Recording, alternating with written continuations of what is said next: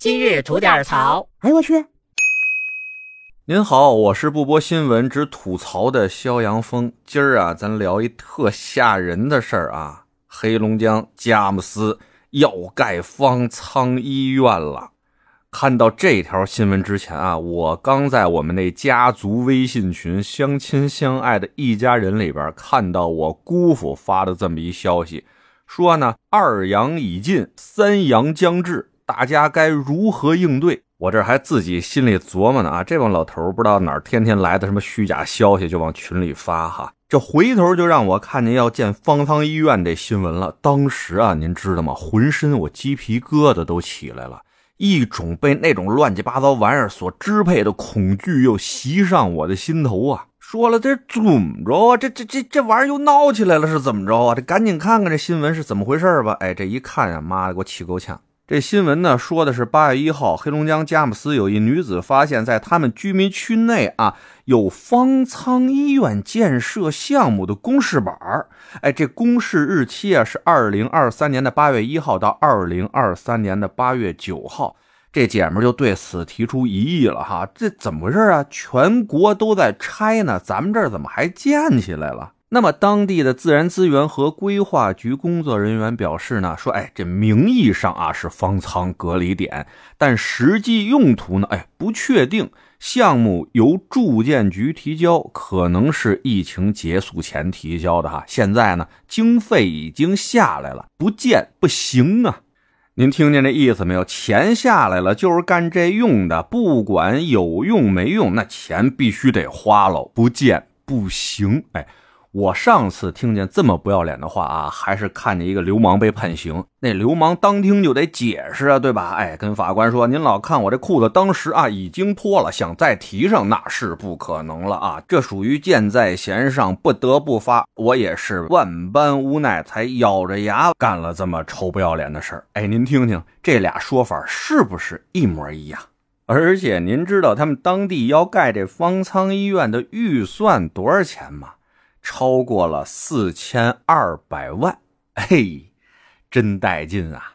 本来琢磨，从去年年底疫情放开以后，这方舱医院隔离点、核酸点啥的，几乎一夜之间啊，就成了历史文物了。与此同时呢，如何处理这些东西，反倒成为了一个棘手的难题。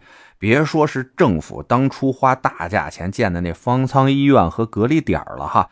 就算是上二手平台上面便宜处理那核酸亭，哎，咱会过日子的老百姓看着不也挺心疼的吗？哎，如今这大半年都过去了，有一些地方的方舱医院究竟该如何处理、如何利用，那还是一地鸡毛，尚未解决呢。这佳木斯他们就敢在自己小区里边继续造方舱医院。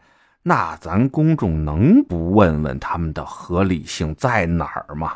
但您听人家那回答啊，这项目批下来了，国家给的钱，你就必须要建这么个东西，哪怕再拆也得建完了再拆，经费已经下来了，不建不行啊！听听吧，这都是什么样的说法啊？一副儿子花爹钱不心疼的劲儿啊！这虽然说吧，国家对事业单位等公共部门的财政预算有严格的审批制度和规定，尤其是方舱医院这种专项资金项目，各个部门的确是不能随意调整。但是不是真的不见不行呢？我看这个不见得吧。相关政策也说了，需要调整的可以按照审批程序批准。如果经过审批后项目被终止、撤销、变更的，由财政部门统一收回项目资金结余。听明白了吧？如果这事儿不干，钱得收走，落不下来呀。尤其是工作人员回复那句啊，这个名义上是隔离点儿，但实际用处现在也没说。这就说明什么呢？这就说明当地也没有清晰的规划，压根儿就没有详细论证过干这事儿的必要性。就整个过程吧，都是稀里糊涂的，让大家觉得吧，他们就是为了花钱而花钱。